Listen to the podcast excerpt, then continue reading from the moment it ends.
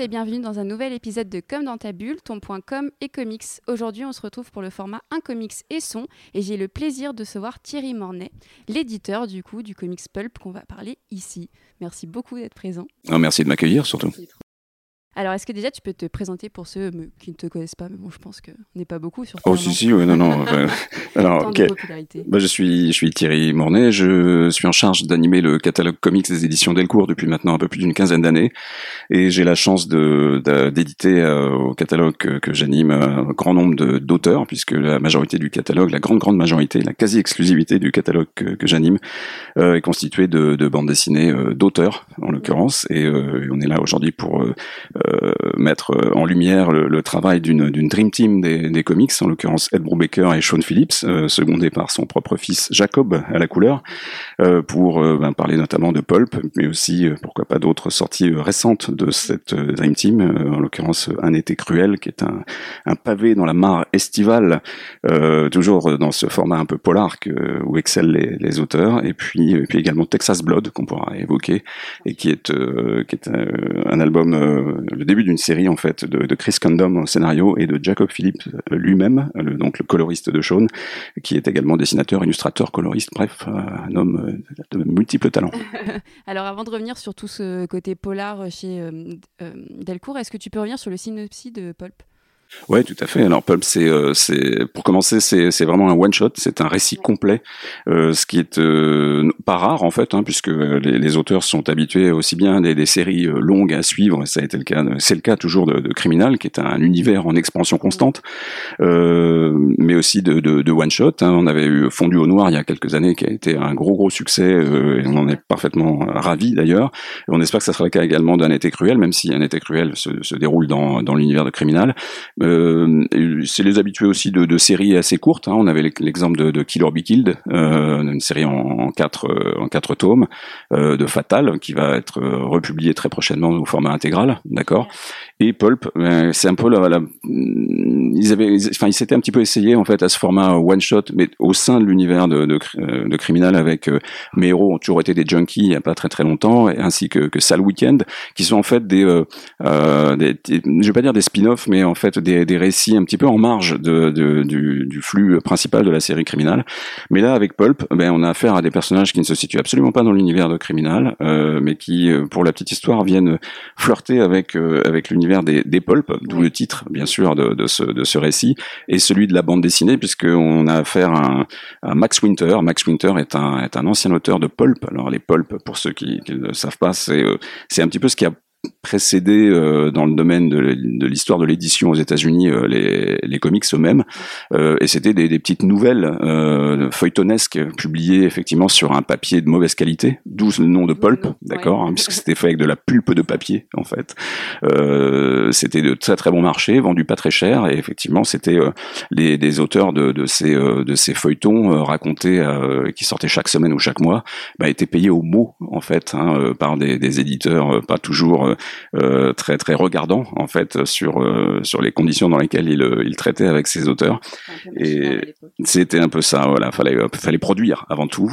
et, et Pulp ben, raconte le le récit d'une d'une rédemption, du moins du souhait de rédemption de cet ancien auteur Max Winter, qui à travers les, les récits qu'il qu'il raconte et qu'il offre à son éditeur, en fait, va va raconter sa propre vie, puisqu'on on va découvrir à travers un peu en filigrane son son passé, son passé de, de, de cow-boy et euh, à la fin du, euh, du 19e siècle, euh, avant qu'il soit lui-même un vieil auteur en début du 20e siècle, hein, puisque le, le, récit se passe au début, dans la première moitié du, du, du, du 20e siècle, et, et on va on va découvrir effectivement qu'il a il a un passé un peu glauque, un peu violent, voilà, trouble, mm. mais qu'il met en scène. la couleur notamment. Oui, tout à fait. Voilà, le traitement là de, de Jacob. Ça permet de mieux se situer. Voilà. C'est un peu compliqué quand il y a des flashbacks. Ouais, ouais, tout à fait. Et là, il y a un magnifique travail effectivement de, de de mise de mise en atmosphère en fait de, du passé justement de Max Winter sur sur Pulp.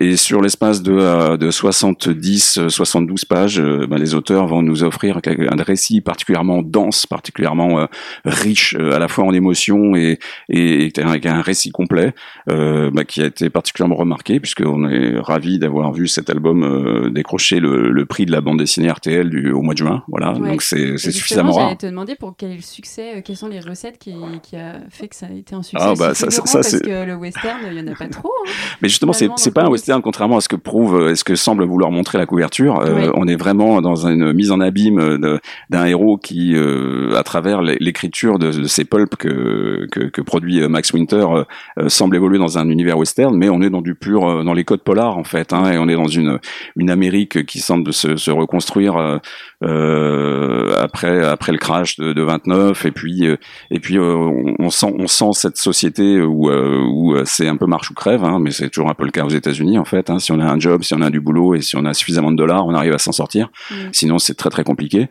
et, et donc il y a une espèce de conscience sociale de, de, discours un peu un peu social mais que distille Edmund Baker dans l'ensemble de son œuvre en fait hein, lui-même étant un auteur qui que, que l'écriture et que la lecture et que le cinéma ont sauvé hein, sinon il le dit lui-même dans, dans, un certain nombre de postfaces de ses, de ses ouvrages, il aurait, euh, il aurait mm. facilement, il serait facilement tombé dans, dans la délinquance. Et, euh, et ça lui donne justement cette euh, ce côté dark, ce côté dark, cette, euh, cette justification à écrire des histoires qui sont glauques, mais mais également dont on sent la, la véracité en fait. Mm. Et ça, c'est toute la force de, de l'écriture de Brubaker depuis maintenant des années. Et bah voilà, particulièrement heureux, fier de, de pouvoir continuer à publier ces récits et en particulier ce, ce récit dont je, rappelle effectivement la, la, densité et la qualité euh, à laquelle bah, on, on, on s'habitue, mais on ne se lasse pas en mm. fait hein, de la part de ces deux auteurs. Complètement. Alors on est beaucoup, euh, on a beaucoup parlé du scénario, mais sur le dessin, qui est vraiment une vraie claque. Est-ce que ça a été un coup de cœur de l'équipe? Est-ce que, est-ce que ça, pour toi, justifie aussi le succès qu'il y a eu euh, bah, Sean Phillips, c'est c'est un auteur qui est pas forcément un auteur extrêmement renommé, mais j'aurais tendance à faire un parallèle. Je ferais presque un parallèle avec un de ses, ses grands potes qui s'appelait Charlie Adler, qui est le dessinateur de, de, Walking Dead, mais il se trouve que euh, Walking Dead est probablement euh, plus connu euh, que le nom même de Charlie Adler. Un tout petit peu. mais, mais Sean, Sean est un auteur qui, qui a maintenant une grosse cinquantaine d'années, qui est né au début des années 60, et il, il, travaille professionnellement depuis ses 15-16 ans. Donc c'est quelqu'un qui a mm. toujours travaillé, qui a développé une technique de, de, de dessin d'une part, mais des qualités de narrateur assez extraordinaires, mais qu'on retrouve souvent chez, chez quelques auteurs britanniques hein, puisque Sean, Sean, est britannique comme Charlie d'ailleurs. Et euh, et euh, il, il, a, il a cette facilité à raconter des histoires et à se fondre dans, euh, dans les univers poisseux, glauques, noirs que lui propose Ed Baker. Et ces deux-là se sont trouvés en fait. Hein. C'est mm. c'est c'est une espèce d'histoire d'amour professionnel qui est, qui est née il y a maintenant de, de longues années lorsqu'ils avaient collaboré pour la première fois sur Scène de crime, un autre album qu'on a publié en son temps. J'ai l'impression qu'on perd un petit peu ça sur ces duos scénaristes, dessinateurs, où on ressent après au niveau ah du travail et de la production. Jack Kirby et, J'allais justement citer Fantastic ouais, sur le très très long run. Mais là, ces deux-là sont, sont trouvés euh, à tel point qu'ils euh, travaillent dorénavant de manière euh, exclusive, euh, puisqu'il y a un contrat exclusif qu'ils qu'ils ont signé avec Image Comics, et en particulier avec Delcourt pour ce qui est des adaptations françaises, au passage. Mais c'est vrai qu'aujourd'hui, ils sont euh, tous les travaux qu'ils produisent tous les deux sont exclusivement publiés aux États-Unis chez Image Comics sous forme okay. c'est même contractuel en fait. Euh, donc quand on a une équipe comme ça qui une équipe qui gagne, mais on la change pas d'une part et puis euh, et puis visiblement ils ont cette capacité à produire très régulièrement euh, mm. des, des, travaux de très haute volée, de très grande qualité et euh, bah, c'est tant mieux pour vous. que s'en réduire et, les, les, on peut que s'en réjouir et les lecteurs aussi justement. C'est ça c'est vraiment merveilleux quoi. C'est ça. Ouais. Tu disais Pop du coup n'est pas un c'est un polar. Et euh, tu l'as dit au tout début du podcast, il y a un été cruel qui va sortir, Texas Blood. Comment tu situes le polar là dans le milieu du comics? Est-ce que c'est parce que c'est encore un petit peu rare? Est-ce que c'est en devenir? Est-ce que ça peut fonctionner auprès du public? C'est un petit peu comme dans le, dans le cinéma, ça a toujours été présent, euh, ou dans, les, dans, dans, dans, les romans en fait. Hein. Ça a toujours été présent, mais simplement c'est pas sur le devant de la scène, dans le sens où euh, euh ce ne sont pas forcément des, des ouvrages qui rencontrent les, euh, euh le, le, plus gros succès commercial ou, ou le grand public. C'est-à-dire quand on est amateur de, de polar, on connaît, on connaît. je, citerai, je citerai également par exemple Stray Bullets, qu'on a le plaisir d'avoir réédité. ces, ces, derniers mois, ces dernières années. Euh, quatrième volume d'ailleurs apparaître en fin d'année euh, aux éditions Delcourt, sorti en novembre. Euh, et bah, en fait, les amateurs de polar connaissent Brubaker et Phillips, connaissent Dream Team, et, mais, mais derrière, effectivement, le, le grand public n'y vient pas forcément. Les, les, codes sont là, sont connus. Il y a une voix en particulier assez particulière qui est celle de, de l'écriture distillée par par Brubaker. et bah, soit on aime, soit on déteste, bien entendu. Hein, c'est un peu comme quand on accroche, comme quand on accroche avec avec un, tel ou tel auteur. Euh, il faut noter qu'à chaque fois qu'il euh, que Brubaker a travaillé même sur des séries de super-héros, puisque c'est par ce biais-là aussi qu'il a été connu d'un certain nombre de, de, de fans, euh, que ce soit sur Captain America ou Daredevil, ben, en fait cette euh, cette veine un peu polar, euh, ce mm. côté un peu noir, un peu street, ben, on la ressent dans l'ensemble de l'œuvre qu'il a produite mm, mm. par ailleurs en termes de super-héros. Il y a quelques autres auteurs aussi de la bande dessinée américaine, par ailleurs romanciers. Je pense à Greg Rucka qui, oui. puisqu'ils ont ils ont collaboré d'ailleurs ensemble sur une une, série que j'ai tendance à, recommander, même si euh, euh, elle fait partie de l'univers Batman, mais elle est un petit peu en marge. C'est euh, Gotham Gotham Central. C'est génial. qui est une très très bonne série de polar qui trouve comme excuse de se situer dans l'univers de Batman, mais on voit mais sans parler Batman, Batman hein, complètement. C'est seulement sur la Et ça rend les récits d'autant plus intéressants, je dirais, parce que mm. parce que Batman est un personnage tellement éculé aujourd'hui. Attention. Hein. Non, non, mais ça fait plus de 80 ans qu'on nous fait croire que ce type a, 30 ou 40 ans. Voilà, et, et, surtout on tourne en rond en termes en termes narratif aujourd'hui. Surtout en ce moment-là. Moi qui suis beaucoup euh, les histoires de Batman parce que je suis très très très très très fan, euh, j'ai tendance, euh, je l'avais dit plusieurs fois sur le site Batman Legend où vous pouvez nous retrouver où on parle de Batman, je m'ennuie pas mal. C'est un peu le problème de, des, des, licences en fait, hein, qui sont aux mains des, des éditeurs. Et aujourd'hui, on est dans un statu quo permanent. C'est-à-dire à chaque, chaque fin de récit, on revient au point de départ. on ne fait pas avancer, le personnage n'évolue pas vraiment euh, ou du moins de manière très très cosmétique, euh, pour finalement découvrir euh, au bout de quelques mois après que ben non rien n'a changé. Et, et c'est moi c'est un peu ce que, ce que je rejette à travers euh, le, le, catalogue que euh, que, que j'ai le plaisir d'éditer, c'est que moi ce qui m'intéresse c'est de travailler sur des personnages qui vont évoluer, sur des, des, des, séries qui sont aux mains des auteurs et non pas forcément aux mains des maisons d'édition. Euh, et encore euh, appelé aujourd'hui DC Comics ou Marvel des maisons d'édition, je pense que c'est euh, c'est presque une, une, erreur puisque ce sont uniquement des, euh, euh, des, départements recherche et développement qui sont au service de multinationales du, du divertissement que sont Disney et Warner respectivement. Donc Surtout on est avec la montée des films et des séries On n'est absolument plus dans, dans l'édition de bande dessinée ou dans la création aujourd'hui. Et puis bon, quand les personnages de toute façon ne sont plus aux mains des, des créateurs, il est très très rare. Hein, je dis pas que ça n'arrive jamais, mais il est très très rare de voir effectivement émerger des récits qui qui sont des, des game changers, qui sont mm. des, des choses qui font qui font vraiment bouger ou évoluer les personnages. Euh, c'est pas le cas. Là, je vais travailler avec euh, et Philippe, à chaque fois ils remettent le couvert sur un univers différent, sur des personnages différents. Euh, j'étais une partie de mon travail hier après-midi, c'était de, de, de, de, relire euh, une autre euh, série, une autre trilogie euh, sur laquelle travaillent les auteurs en ce moment, qui s'appelle Reckless. Et le, tome 1 arrive, arrive d'ailleurs en fin d'année euh, 2021 chez, chez Delcourt également, hein, puisque encore une fois, hein, Brubaker et, et, Phillips euh, bah, sont, sont, associés à Delcourt pour, pour le meilleur et pour le meilleur. et, euh, et en l'occurrence, bah, Reckless tome 1, c'est encore un nouveau personnage, un nouveau passé, euh, et, et c'est toute la force, je dirais, de l'écriture de Brubaker et du travail qu'il réalise avec avec avec Sean Phillips c'est le cas d'ailleurs euh, quand on s'intéresse à Max Winter sur Pulp, mais euh, le personnage de, de, de, de Reckless euh, principal, c'est voilà la force de l'écriture de Brubaker, c'est de s'intéresser aux personnages, à leur mm. passé, euh, à leur travail de, de rédemption. La personnalité souvent. aussi, la oui, personnalité, ça, les, personnages secondaires sont extraordinairement bien définis et, et l'émotion qui se dégage des récits que, que mettent en scène ces deux-là, voilà, ça, mm. il reste en fait. On n'a pas quand on quand on lit un, un ouvrage de, de Brubaker et Phillips, eh bien, on s'en souvient, quoi, tout simplement. Et c'est pas du tout la même chose quand on va lire euh, les énièmes et sempiternelles aventures euh, éculées de Batman, de Spider-Man ou des X-Men. bon, je suis d'accord. T'as pas parlé que de Batman, c'est bien. T'as cité d'autres.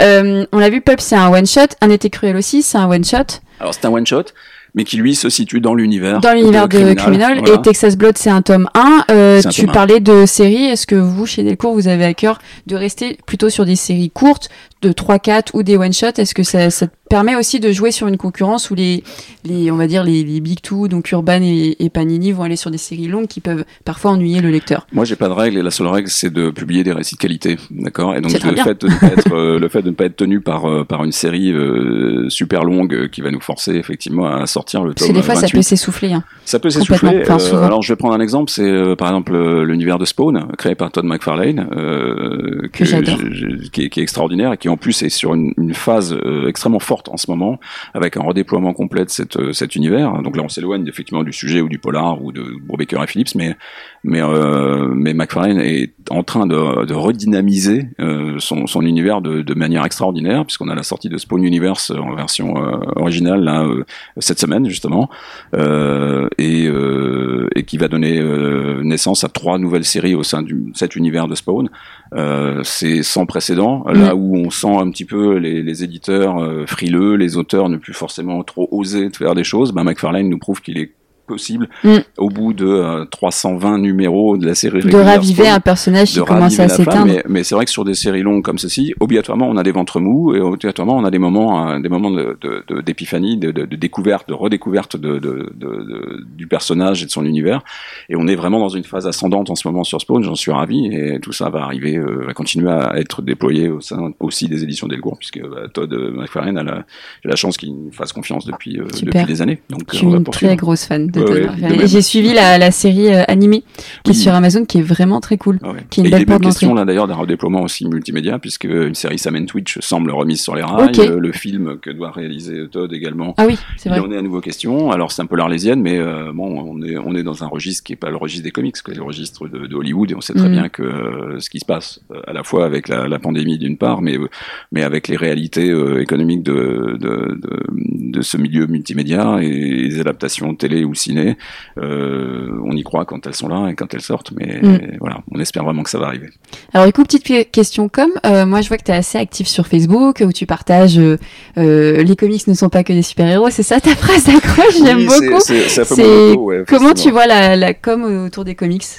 Aujourd'hui, immanquablement, il est évident qu'elle passe si on veut si on veut toucher un lectorat qui est lui-même assez présent sur les réseaux sociaux, elle passe par ces fameux réseaux sociaux. Donc euh, moi personnellement, je, je, choisis de le faire de sur sur Facebook parce que c'est un outil que que, que j'aime bien. Euh, un petit peu sur sur Insta. Euh, et obligatoirement, elle passe par là. Mais c'est vrai que depuis des années, on travaille. Moi, je travaille au plus près des, des auteurs eux-mêmes. Euh, mm. Et bon, depuis une vingtaine d'années, euh, avec cette capacité d'avoir d'avoir pu mettre en place un réseau, euh, un réseau de contact avec des auteurs directement. je sais pas, je pense à Eric Powell, dont le premier boulot été publié par Delcourt il y a maintenant près d'une quinzaine d'années. C'était extraordinaire de d'accueillir Eric pour la toute première fois, qui sortait des États-Unis, qui avait il n'y avait pas de passeport avant de venir pour la première fois en France, donc c'était assez extraordinaire. Et je me rappelle d'avoir fait euh, transpirer, euh, s'essouffler dans les euh, dans les marges de Notre-Dame, d'ailleurs. c'était, oui, elles sont elles sont pas faciles en plus. Et bah voilà, bah, pandémie oblige. C'est vrai que tout ça est un petit peu mis de côté pour l'instant, mais bon, pour, ne serait-ce que parler d'Eric, voilà, on, on, reste en contact et il n'attend qu'une chose, c'est pouvoir revenir d'ailleurs pour pour défendre ses, ses prochaines sorties. mais voilà, c'est ça aussi, c'est la communication, elle s'opère à travers le, le travail qu'on peut faire euh, sur nos propres sites, à travers les réseaux sociaux, un certain nombre de, euh, de je dirais, de, de, dossiers de presse qui sont faits régulièrement, euh, mm. mis en avant. les prochains gros morceaux, bien entendu, de, en termes de communication, ça va être, par exemple, bah, Chris Ware, hein, qui vient d'être déclaré Grand Prix d'Angoulême pour 2021, donc il mis en lumière de fort belle manière, on, on l'imagine, au moment d'Angoulême 2022. Et euh, il a d'ailleurs fait une, une lettre euh, qui est assez euh, pleine d'émotions en fait. Je sais pas si tu l'as vu sur non, sur Actua BD, euh, où il, il remercie en fait les, les fans français et les, les, amateurs de bande dessinée de, de reconnaître le travail qu'il fait là où malheureusement là, aux États-Unis la bande dessinée n'est pas reconnue au même titre quoi que ce mm. qu'elle peut l'être mm. en France. Puis ça met en valeur aussi les personnes qui lisent en tant que lecteur. On, on fait bouger les choses et on n'est pas juste des personnes qui dépensent. non non, on n'est pas seulement des consommateurs. En fait. Voilà c'est euh, on est des gens qui, je pense, en France, on a cette chance-là. Les, les, les, acheteurs, les lecteurs sont des gens qui, qui aiment, euh, mm. qui s'investissent, qui sont des passionnés. et, euh, et ça se ressent et ça c'est ça c'est fort bien. Donc mm. oui, accompagner les auteurs, communiquer communiquer sur la partie comics aujourd'hui, ben, c'est c'est s'adresser au, lectorat, c'est s'adresser au réseau aussi de libraires en étant présent, en, en, participant à des opérations ponctuelles de temps en temps et, euh, et, en animant un catalogue euh, pour moi de qualité parce que mm. je crois qu'à la base euh, un clairement sans les lecteurs nous ne sommes rien sans le réseau de distribution on a la chance en France de d'avoir accès à un réseau de distribution extraordinaire qui est protégé mm. par la loi Langue depuis depuis 80 tant mieux c'est c'est une belle chose et beaucoup de pays nous envient cette loi et d'ailleurs la reproduisent et, et derrière, eh il s'agit d'entretenir de, cette relation à la fois avec le lecteur, avec les, euh, avec les, euh, le réseau de distribution, mais, euh, mais clairement, si on n'a pas accès à des, à des ouvrages de qualité, on ne peut pas exister. Ça va jamais donner envie aux gens, du coup, de revenir sur cette maison d'édition pour créer un lien, en fait. Ouais, encore que la maison d'édition, d'une certaine manière, oui, il y a quelques lecteurs qui sont un peu attachés effectivement au logo en bas, mais moi, je dirais que la qualité intrinsèque des ouvrages, c'est ce qui fera au final la différence. Oui, oui. Super, trop intéressant. Alors du coup, pour finir, on revient sur Pulp. Est-ce que tu peux faire un petit instant promo? Pourquoi il faut lire Pulp en quelques mots? Pourquoi il faut lire Pulp bah, Tout simplement parce que c'est un des, des, meilleurs ouvrages d'une Dream Team dont on vient de faire euh, l'apologie ici. Euh, Pendant 20 minutes. voilà, absolument. et, et, surtout, euh, c'est un point d'entrée euh, idéal justement pour découvrir l'œuvre de ces, de ces auteurs, euh, puisque c'est un one-shot, ça ne nous force pas à aller, aller chercher ou à pénétrer une, dans, dans l'univers d'une série qui va s'étaler sur des dizaines et des dizaines de tomes. C'est très court aussi, c'est assez rare de voir très court, mais très, dense à l'intérieur aussi. Exactement, ouais, ça. voilà. Et, mm. c'est un, un c'est un chouette petit album qui, qui d'ores et déjà euh, s'inscrit en tant que néoclassique et qui doit avoir, qui doit absolument trouver euh, sa place sur euh, sur vos étagères. Euh, en plus, ça prend pas. de place, donc vous avez pas d'excuses pour pas nous le prendre. Euh, achetez-le, volez-le, lisez-le. Je te pas dire ça. non. mais bon. Mais mais derrière, découvrez, faites-vous plaisir et allez allez découvrir justement l'univers, les atmosphères développées par ces deux auteurs passionnants euh, que sont Bob Baker et Phillips à travers euh, à travers Pulp euh, parce que j'imagine que pour une bonne partie des lecteurs ça vous donnera envie mm. d'aller découvrir les autres travaux de, de, de, ces auteurs-là qui méritent absolument absolument beaucoup plus de lumière que ce qu'ils ont à l'heure actuelle même s'ils sont déjà connus d'un bon nombre de mm, lecteurs. complètement. Bah merci beaucoup Thierry, c'était vraiment trop cool. Là il n'y a pas de raison de pas lire chez Delcourt et du polar. bah écoutez, je vous dis à bientôt, merci beaucoup et à bientôt dans un nouvel épisode de Comment ta bulle. Au revoir.